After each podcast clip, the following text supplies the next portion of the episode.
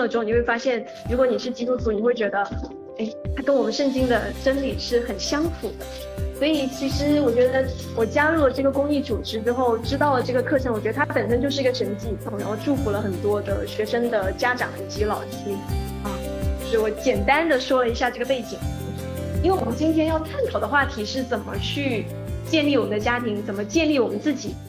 然后我们其实我们真的去到了，因为我们是自己人，所以我也可以说，就是因为我们去到了呃一些学校，因为其实主内的课程非常好。但是我们只能在教会里面讲，那我们是否可以有机会？而而且现在我们嗯希望把这个真理传递给很多更多的公众，其实挺难的。你真的还是像以前一样去大街上面发单子，其实真的不太容易。然后我们的工作环境里面，你可以去影响你的同事，但是他也是比较难。所以是我觉得很奇妙的用这种方式进入到社区里。嗯。那我先介绍一下我自己，因为我们要讲家庭嘛。嗯，我是这是我。结婚的时候的照片你也没看过哈，看过吗？还看过视频啊。然后右下角是我们日常的照片。我是零九年信主的，嗯。然后一一六年的时候，我其实加入了一个女女性的施工，叫女士营，然后一直到现在。然后在这个在这个施工里面，我分享一些未婚的课程。那一三年到就我一三年就毕业了，一三年到现在，我一直在影视行业工作，做了十年，然后。到去年年底的时候，我真的花了很多的时间去祷告和探索，决定是不是可以调整一下我的生活和我的工作的目标，所以我就加入了这样的一个公益的组织。嗯。那嗯，就是那中间这个就是我丈夫了，我们结婚两两年多。嗯。另一个飞哥。啊，对，他也是他叫李飞，嗯，有机会应该能认识。然后呃，我大学的时候就是。那时候二十岁，我就听过一句话，说把你的美丽留给你的丈夫，把你的青春留给你的孩子。然后我就想，呃，我要早点结婚。是，我想最好就是毕业三年内就把这个事情搞定。结果事与愿违，并没有。嗯，就是我在二十二十三，Hello，就是二十三岁的时候，那时候我跟大我三岁的一个姐姐。和另外大我六岁的一个姊妹，我们三个人一起学习，预备成为帮助者。不知道你们有没有听过这本书？嗯，有吗？大一一般会听过这本书。然后我们学这本书，学完的时候，那个大我六岁的那个姐姐结婚了。然后，然后我们说行吧，那我们继续学，学妻子荣耀的帮助者。学完了之后，那个大我六岁的生孩子了，大我三岁的结婚了，然后我还是单着。然后我就想。就把我剩下了吗？嗯，那后来在二十九岁的尾声，我终于结婚了，嗯，然后跟我的丈夫认识了。五年，我们结婚两年多，然后我们到现在，我们其实是经常会感慨，很庆幸和对方结婚。然后我们也觉得早一点，我们可能就错过了，因为早一点可能我们彼此都看不上。开玩笑啊，所以就是这个单身确实比我想象中的长，但是神会使万事互相效力，会个案其实很为美好。所以我想，呃，就是我曾经所学过的装备的，其实。都是没有白费的，嗯啊，所以我邀请大家对你身边的人说，你每一次聚会和学习都不是白费的，你每次聚会学习都不是白费。好，因为我们时间比较紧，所以我语速可能会快点。嗯，那今天我想，嗯，因为我给主呃林凯发了三个主题，因为我想我写挚爱父母，因为我们当中可能还有一些没有结婚，有些还没有孩子，看到挚爱父母会不会？没那么感兴趣，但是他其实不只是学习怎么成为父母，然后给了他三个主题之后，林凯还是用了原先的那个主题，就是挚爱父母的第一课。那因着这一个第一课，大家还是很感兴趣来到这里，嗯，所以我想，嗯，因为现在没有时间去问大家，哎，你对这个课程为什么这样的好奇？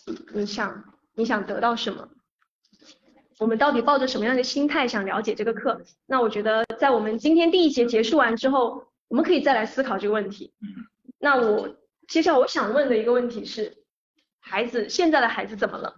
啊，今天在车上刚好跟杜杜 有一些交流，他是小学的语文老师啊，然后也讲到现在很多孩子的一些心理问题。其实刚刚跟我今天要分享内容特别的契合，嗯嗯，有一些的新闻事件啦，其实可能我们都看过，一九年四月份，然后十七岁的少年在上海的那个浦江大桥就直接跳下去了。二零二二零年的九月份，然后说武汉的初中生被母亲扇了耳光之后，他就跳楼身亡，然后还其实还引起了一系列的悲剧。那二一年八月份是上海十四岁的一个女孩留下了这样的一个遗书，她就一千多字的遗书，她就自杀了。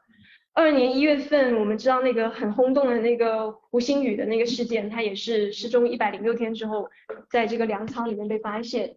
那二零二三年的三月份，就离得我们很近了，广州番禺的一个中学的一个女生就是啊坠楼了。那看到这些事件，其实真的让人挺痛心的。那那个就是上海的那个十四岁的女孩，在结束她自己的生命的时候，她留下遗书，她很绝望的说。他说：“我最渴求的就是父母的爱，但是若有来世，我们还是不要再相见了。就是他觉得他永远都达不到父母的那个要求。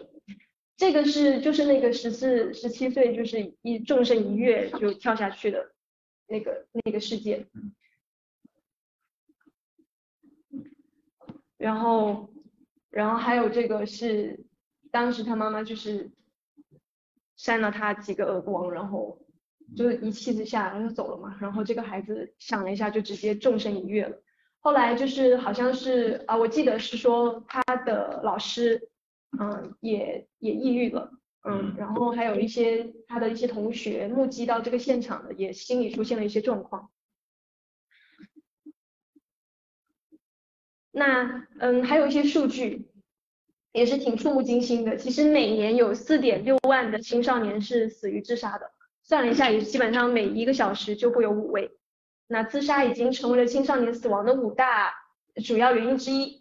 那么我们国家其实抑郁症患者也真的数量也是挺庞大的。那么百分之五十的抑郁症患者是在校的学生。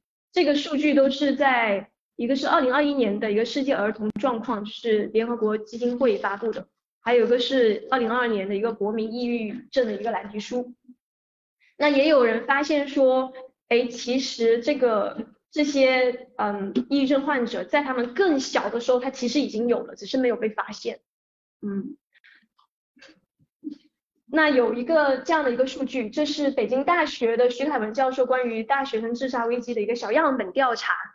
啊，然后呃，大家看到这个分布图，可能第一栏你会觉得好奇，因为因为是有老师啊。呃，你会看到这个老师的，就是父母职业为老师高居榜首，而且是第二位的四倍。嗯，可能你觉得我是老师应该不会吧？但是反正按照这个数据调查，它确实很高。那我我也听说说，如果是在欧美国家的话，可能排在第一的是牧者 传道人。嗯，这这个其实我当我知道的时候，我也觉得非常的意外。啊，然后你看到这个数据的前面就是医生、护医护，还有公务员，还有管理，就是这些数据比较高的，其实都是我们现在这个社会上，嗯，就是比较比较好的职业，其实比较受人尊重的职业，嗯嗯，但是结果他们的孩子的心理问题是在比例上还是比较高的，所以我们想啊，那我们也在分析是为什么呢？可能是因为。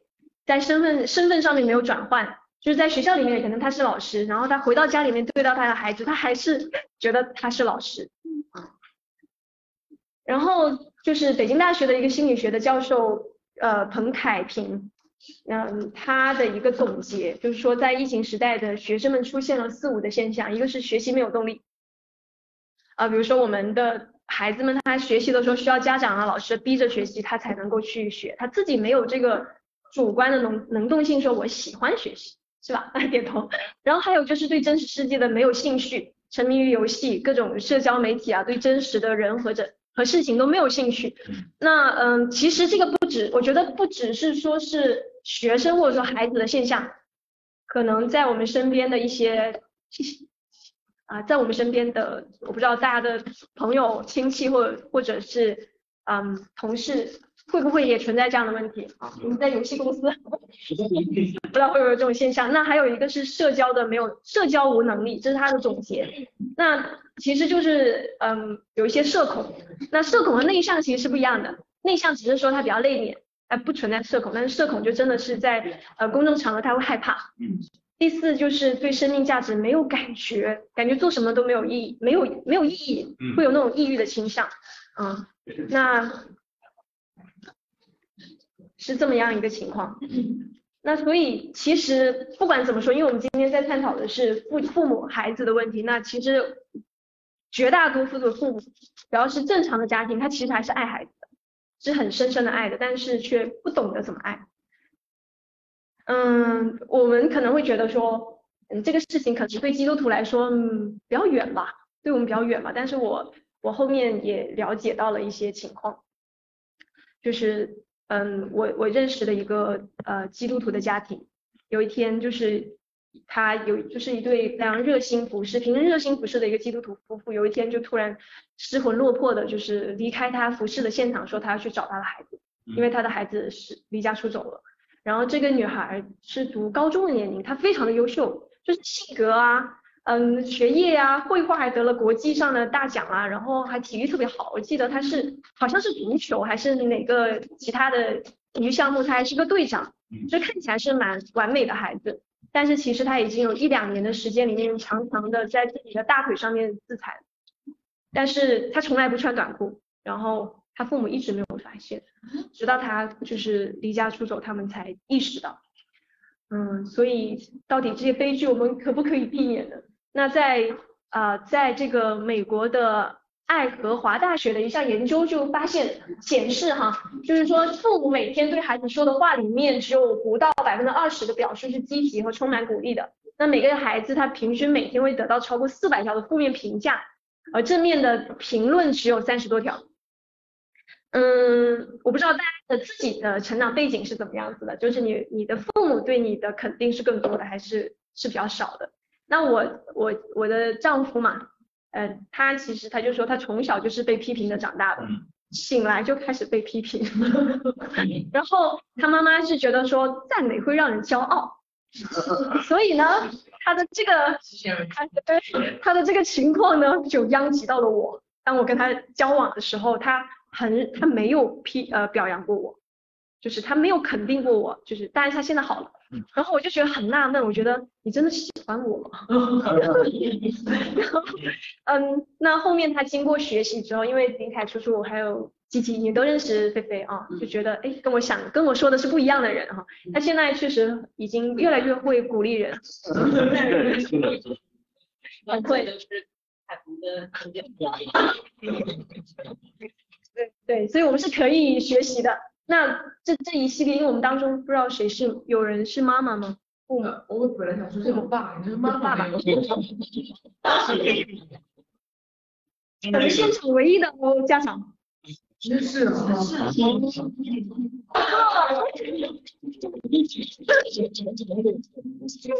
而且最近一个月才刚荣升的，就是今天说，赶紧说，我我家姊妹其实情况也是一模一样，嗯，她完全是从小没有被。鼓励着长大的，所以我们刚才叫我的时候就是这样。但我是恰恰相反的，所以就是我们两个就相当，我也有同样的感受，就是说你真的喜欢我哪里？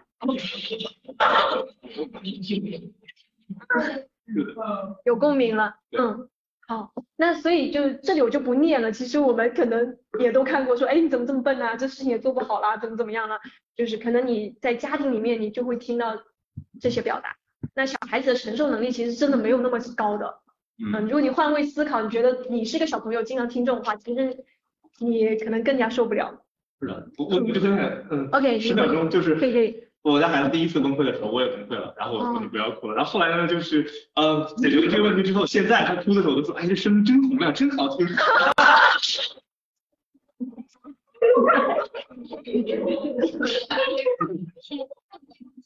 要什么小规划吗？是哦，太好了，太好了。哦，那我们刚刚很很快的去看到我们现在，我我们很快的看到我们现在社会上的一些问题哈，还有我们周边出现的这种状况，那我们怎么去面对这个难题？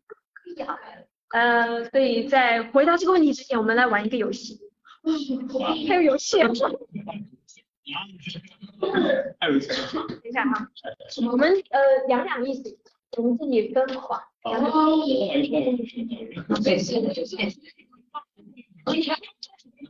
帮我看一下吗？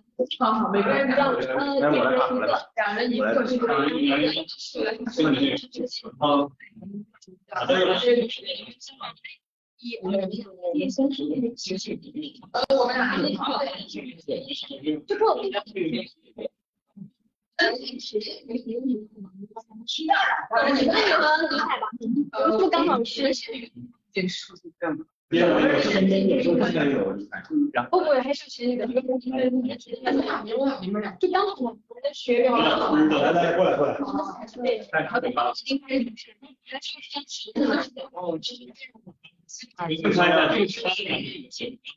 嗯，每个人拿到一条绳子对吗？呃，啊？你把它好，不用，你可以站起来，然后我已经剪剪。好，一个人做一个吧。这个已经剪了，你看这个，你手，然后下不了这样子。我这样，来来来看一下，好。大家首先一个搭档把它变成这样。OK。我已经把它变成视觉包的样子。已经把它剪了。这样，把它剪出来。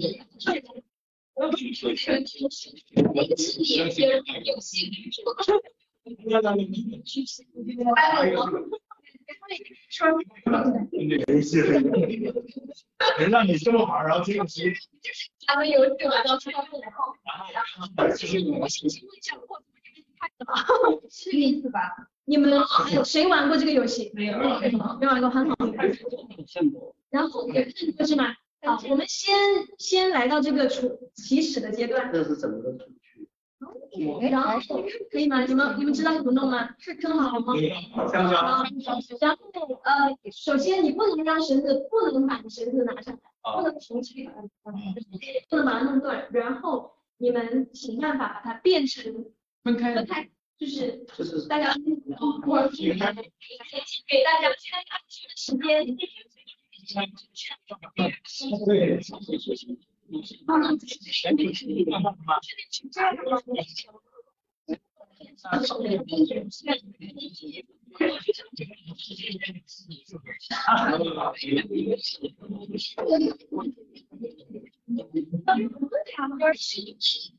哦，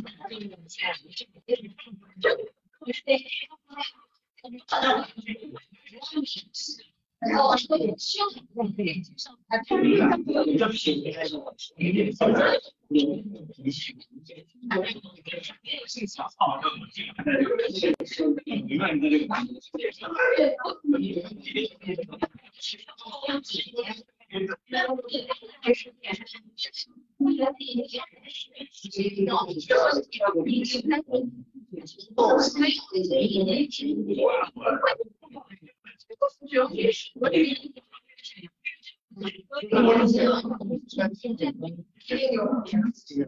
我不对呀。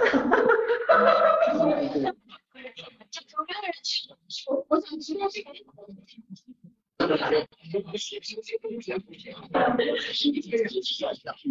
我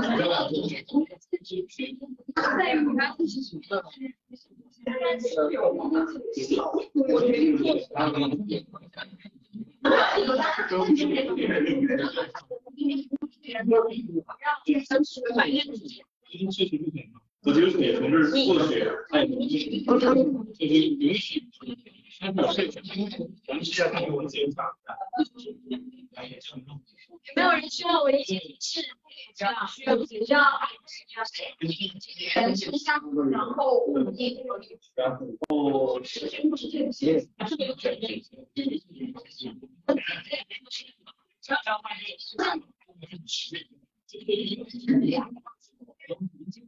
我看我的手，那个那个不行，那个这样说正常的这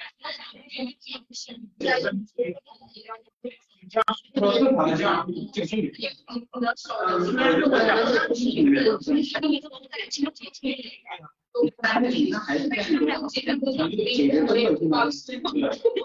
是不是要做一下？好。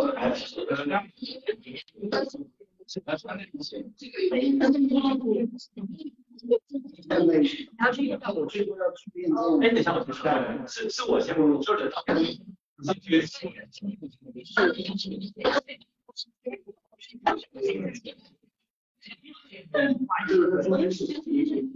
们这个而且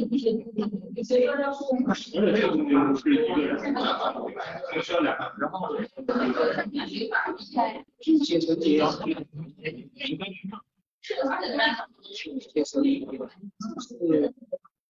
力觉先不用这样卷来卷去，就是拿着你的手，真的是抱一下。啊，对啊，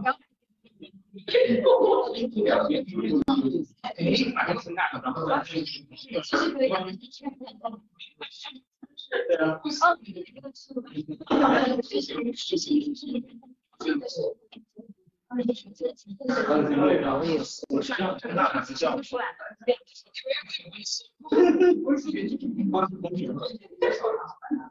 呃，这这这方我们的这个疫情，然后再哦，这个是回到对，啊，我就是去来解。对，啊，我运气是这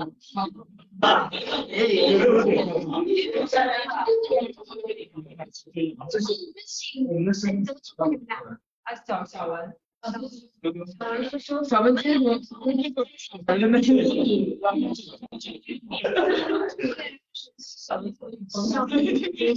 其实走不了。我们是，我们是下期的。太让我那个啊，是这样啊。对。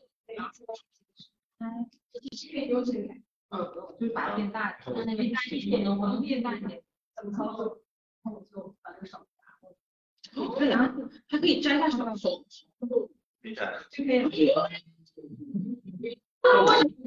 给我们一点是，好多大小心点，知道吗？为什么？这个游戏有有一个口诀啊，它其实其实这个游戏本身不是说它非常重要，但是它有些启发性。我们抓取自己的这个心理问题啊啊啊，我哦啊。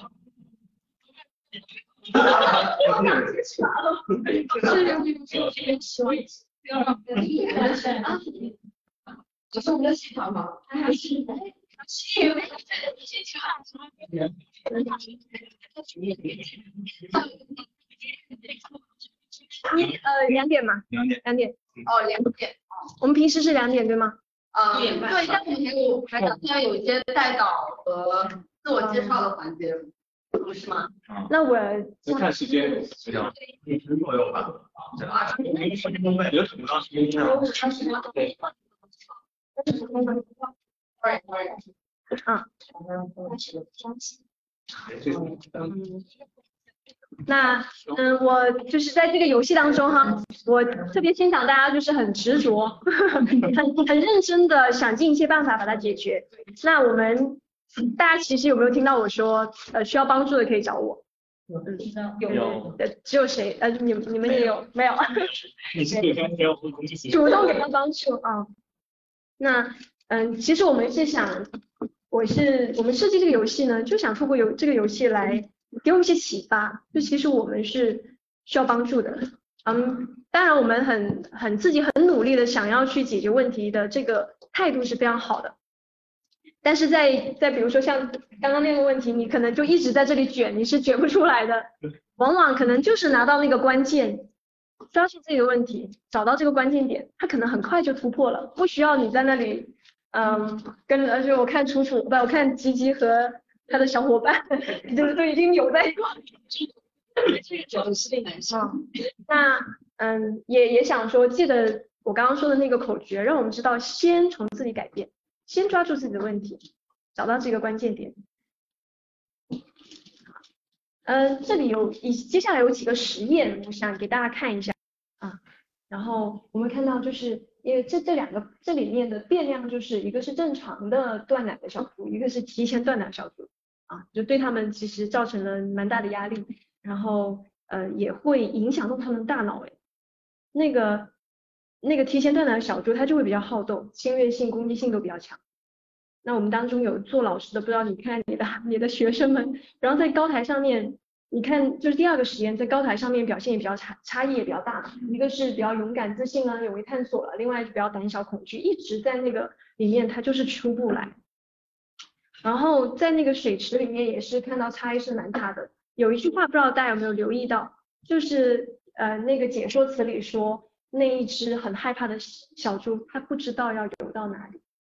它不知道它的出路在哪里，它要去到哪里，嗯，所以，嗯，不知道我们，当然我们人呢跟猪还是不一样的，嗯，就只是说大脑的那个海马回的那个结构挺像的，但是对小猪来说，提前断奶就就给它造成很大的，它的猪身已经给它造成很大的压力，但是对我们人来说，其实我们更复杂，我们会遇到更多的压力和创伤，所以情况会不一样。那这个是，嗯，之前在 CCTV 十上面。呈现出来的一个对比图，它这个都是一个两个都是三岁小孩的一个大脑的核磁共振的扫描图。那你看到就是左边比右边就是有什么区别？大家有看到什么样的区别？就是嗯大了一圈啦，然后还有这个黑色的部分，它其实那个空洞的部分，右边的要多很多。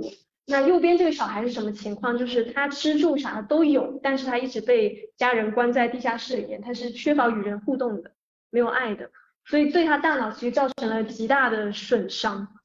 那这个就是说，当我们人在成长过程当中，呃，我们所周遭的事情，它会有产生一个压力荷尔蒙。那这个压力荷尔蒙其实会给我们的海马回造成一些创伤，影响的造成创伤之后，其实就会。对我们的大脑产生一些不可挽回的一些损失损伤，嗯，其实挺可怕的。然后，而且呃，我们往往受了伤害，我们也会经历伤害。我们往往这样的人，他其实也会去伤害别人。嗯，当然，因为我们我们认识神，我们知道这个不只是说这个伤害本身的根源是什么，其实还是因为这个世界是一个有罪的世界，它它有罪就是会带来这样的伤害，啊。那还有一些很快的会过一些数据，就是在全国的未成年的犯罪抽样调查里面，说到高达四十二点三的孩子表示他们恨过自己的父母，嗯嗯，然后排名前三的原因是，嗯，不让我做自己想做的事情啦，占了一半，然后不理解我了，有百分之四十六点六，呃，都选了这个选项，还有不关心我的心理感受，有百分之四十三点六。然后在北京市的一个三千多名中学生的一个心理状况的一个调查当中，发现呢，在对待父母的态度上面，百分之五十六点二八的，也就是超过半数的孩子投向了最强烈的一个选项，说极度反感或者痛恨父母。其实我当时在呃呃学习这个课程的时候，看到这个我其实挺惊讶的，我想真的吗？因为我自己的家庭 啊太多了，太多了是吧？嗯，因为我自己的家庭，我的父母还是。呃，我我们家有四四个兄弟姐妹，然后我爸爸妈妈对我们还是非常好的，就是我没有这样的感受。那当时我上了第一期的时候，台下有一个家长，他就是说，他他很清楚，他觉得是这样子的，嗯，然后那也就是你看，只有百分之四点七五的孩子，他们说喜欢自己的父母，就是不到百分之五的父母是真正成功闯关的，能够跟他的孩子保持一个好的一个这样的一个关系，嗯。所以，那其实看到前面那个数据里面，这些孩子他都是有很多的愤怒的。那有一个这个心理学的一个研究，就是说，这个这个叫做情绪金字塔哈，在水面以上是我们能够看到的反应是愤怒，那水面之下可能是你看不到的，它其实有伤痛有失望，在它更深的里面，它其实有一份需要，它有这种柔情和亲密感的一个需求，它是得不到满足的。所以反推上面，它可能到到最水面之上，你能看到的就是这个冰山，冰山以上是你能看到这个人外在的行为，但是冰山就是这个冰山理论，这个水面以下有很多东西你看不到啊。嗯，那这里是一个就是说萨提亚的一个冰山理论，不知道大家有没有听说过？嗯，如果你接触一些心理疗法，就是会会知道这个人啊，这个是一个内在冰山图的一个理论哈。呃，他是美国最具影响力的一个首席心理治疗师，嗯嗯，然后他提出的这样的一个理论，这个水面以上是我们的行为，也就是我们的一个事件或者说故事内容。在行为之下，其实我们会有我们不一样的应对姿态。那在后面的课程当中，其实我们会提到，我们就是研究发现，一般都有四种，呃，有五种不同的应对姿态。那这个这个应对姿态可能就是你是指责型的，你是讨好型的，或者等等其他类型的。那这些类型这些应对姿态的下面，其实是基于你对事件的一个感受，你可能会有喜悦、兴奋、愤怒等等。还有你对感受的感受，就是有的时候我们对一件事情我们很生气，但其实你内心深处你又觉得啊我不应该这么生气，我有内疚啊我是个基督徒呢，我怎么能这样发脾气呢？就这是感受的感受。那在这个感受感受下面是你的观点，然后你的期待，还有你的渴望。你的渴望是你是希希望被尊重的、被爱的，以及最深的层次是你到底认为你是谁？嗯。那你你下面的根基，如果你偏了，其实你就会往上走，你的你的行为会会带来一些偏差，嗯，那呃，所以对我们来说吧，我们常常的是需要去思考，就是在很多的事情事情发生的时候，我们需要，当我们觉得好像被冒犯，或或者是让你引起一些不好的一些情绪的时候，其实可以往下探索，就是我自己里面出了什么问题吗？我在这一刻，我的受伤是我是怎么看我自己的，然后呃，这个是芝加哥一个受全世界尊重的一个自我心理学的一个呃始祖啊科胡特提出来的心灵医治的一个三要素。我相信大家，我跟大家讲完之后，你会发现跟我们的信仰不谋而合。第一个是静应，就是 mirroring，需要非常深切的理解共情。然后他人好像镜子，在互动中感受到自己是重要的，是可爱的。啊，那在这个这个要素里面，我们都是在家庭里面，我们出生，我们在父母的照顾下面去经历的，就是你的家人会给你一个，你的你的照顾者会给你一个回应，你是不是被接纳的？你是不是被无条件接纳的？啊，那第二个要素就是。呃，ideal idealizing 就是理想化，你需要一个更高、更大、更慈爱的力量给予你安全感、保护以及管教和设立界限。嗯嗯，有有，就是我们有些人会鼓励说啊，孩子你要多一点的拥抱他。那其实你抱他其实是有两种含义的，一个是你对他的一份爱，还有一个是你抱住他，他其实就动不了了，它是一个约束、一个保护。嗯，所以它体现的也是一个理想化的这样的一个要素。这个我我觉得真的很像在讲，你在这个世间，我们的父母哪怕做的再好，其实他都是很难完美的。嗯。但是我们在我们神那里，他真的是可以得到完全的。那第三点就是 twinship，就是一个自我认同和归属感。你需要一个圈子，你需要属于自己的文化，在这里你能感受到有一群人是理解你的，跟你一样的，在其中有归属感和安全感。嗯。那我们小的时候，我们就是在这个家庭里面去拥有这三个要素，可能每一个能够做到的程度不一样，但是就是这三个要素建立我们的自己的生命，就是建立我们个人的品格啊。那我们长大之后，可能是我们自己的圈子，或者说我们我们幸福了，我们在教会里面啊，我们在跟神的关系里。好，呃，这个我们就大概看一下。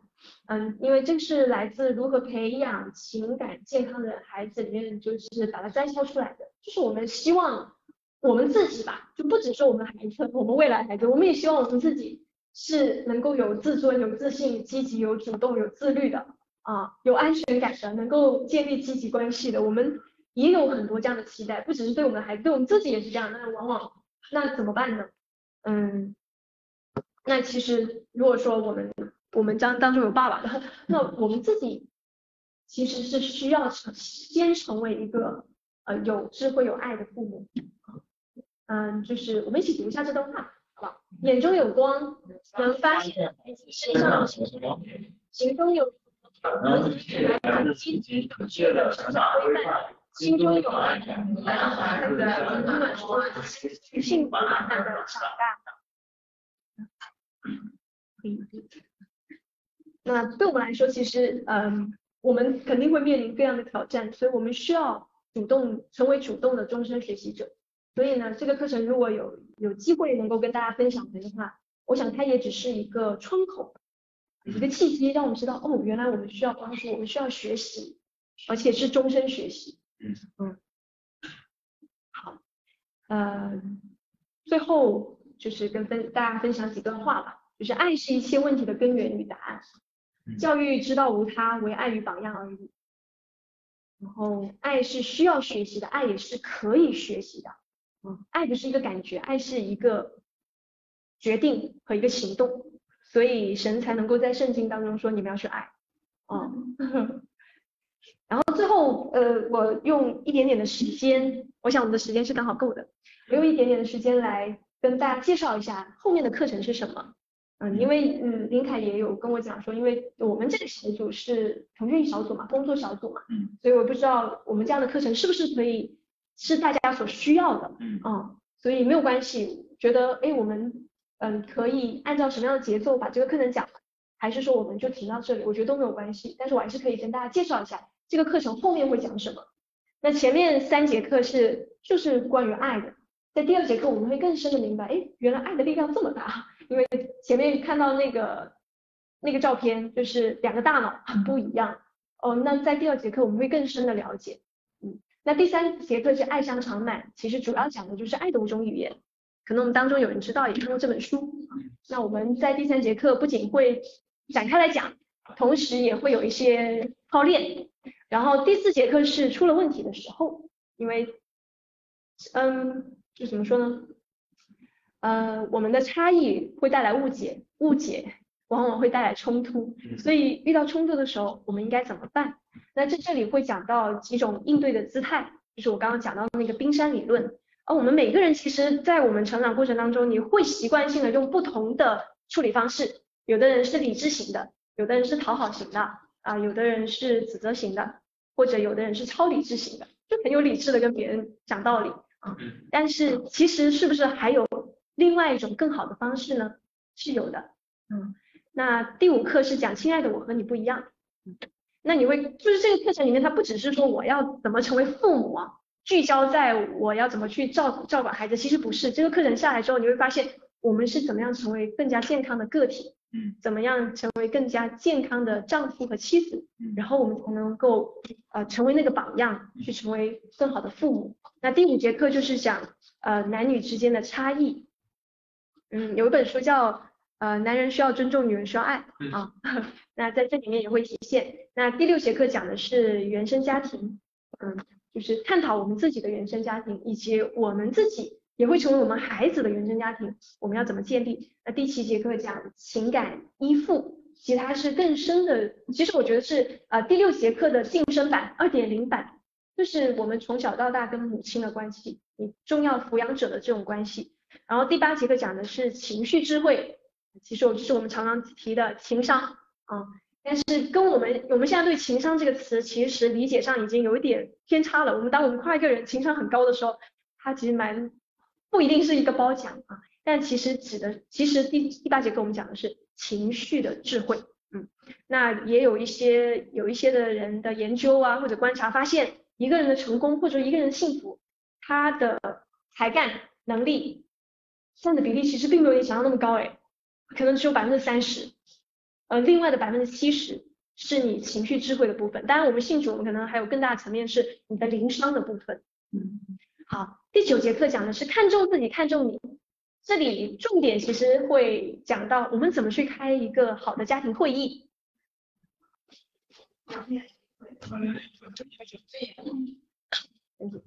第七节课就是让爱助我家。嗯，这里讲到我们怎么去，嗯，去看我们自己的日常生活，怎么去把我们的生活优先次序排得更好，啊，这就整个课程的体系。然后我分享完了。